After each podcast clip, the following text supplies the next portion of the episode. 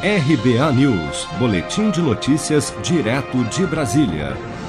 A Justiça Eleitoral de São Paulo decretou nesta quarta-feira, 5 de agosto, o sequestro de bens e imóveis até o valor de 11 milhões e 300 mil reais do ex-governador de São Paulo, Geraldo Alckmin, do seu ex-secretário de Planejamento, Marcos Monteiro, e do ex-assessor Sebastião Eduardo Alves de Castro, no âmbito da Operação Lava Jato Eleitoral.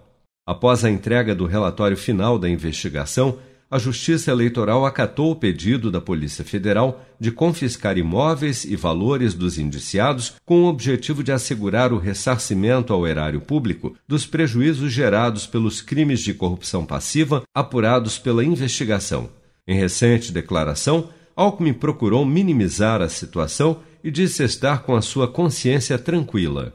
Quem está na vida pública tem o dever de prestar contas cotidianamente. Embora eu não tenha sido sequer ouvido, vou prestar contas. As minhas campanhas, tanto de 2010, 2014, agora em 2008, foram rigorosamente dentro da lei. O meu patrimônio é igualzinho não recebo um centavo de dinheiro público, nem municipal, nem estadual, nem federal. Voltei para a medicina, procurei agir com rigor absoluto, com uma austeridade total, vida pessoal extremamente simples. As minhas campanhas foram modestas. Se pegar até a campanha de 2010 e 14, nem gastei o que tinha sido arrecadado, ficou lá para o partido, como diz a lei. Prestarei contas rigorosamente, tenho a consciência absolutamente tranquila.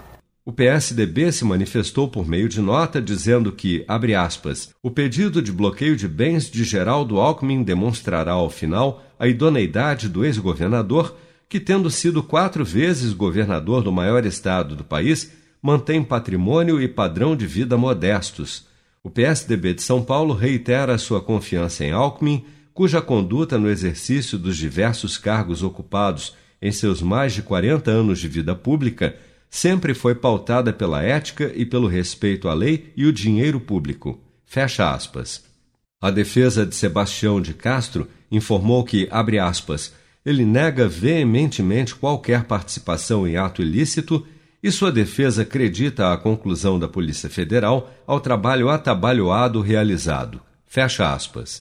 Já a defesa de Marcos Monteiro declarou que não existe na conclusão das investigações, abre aspas, corroboração com a realidade dos fatos. Fecha aspas.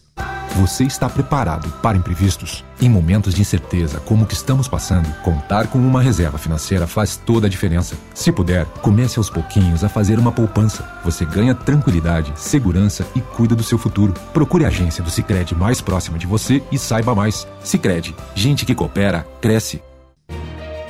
Com produção de Bárbara Couto, de Brasília, Flávio Carpes.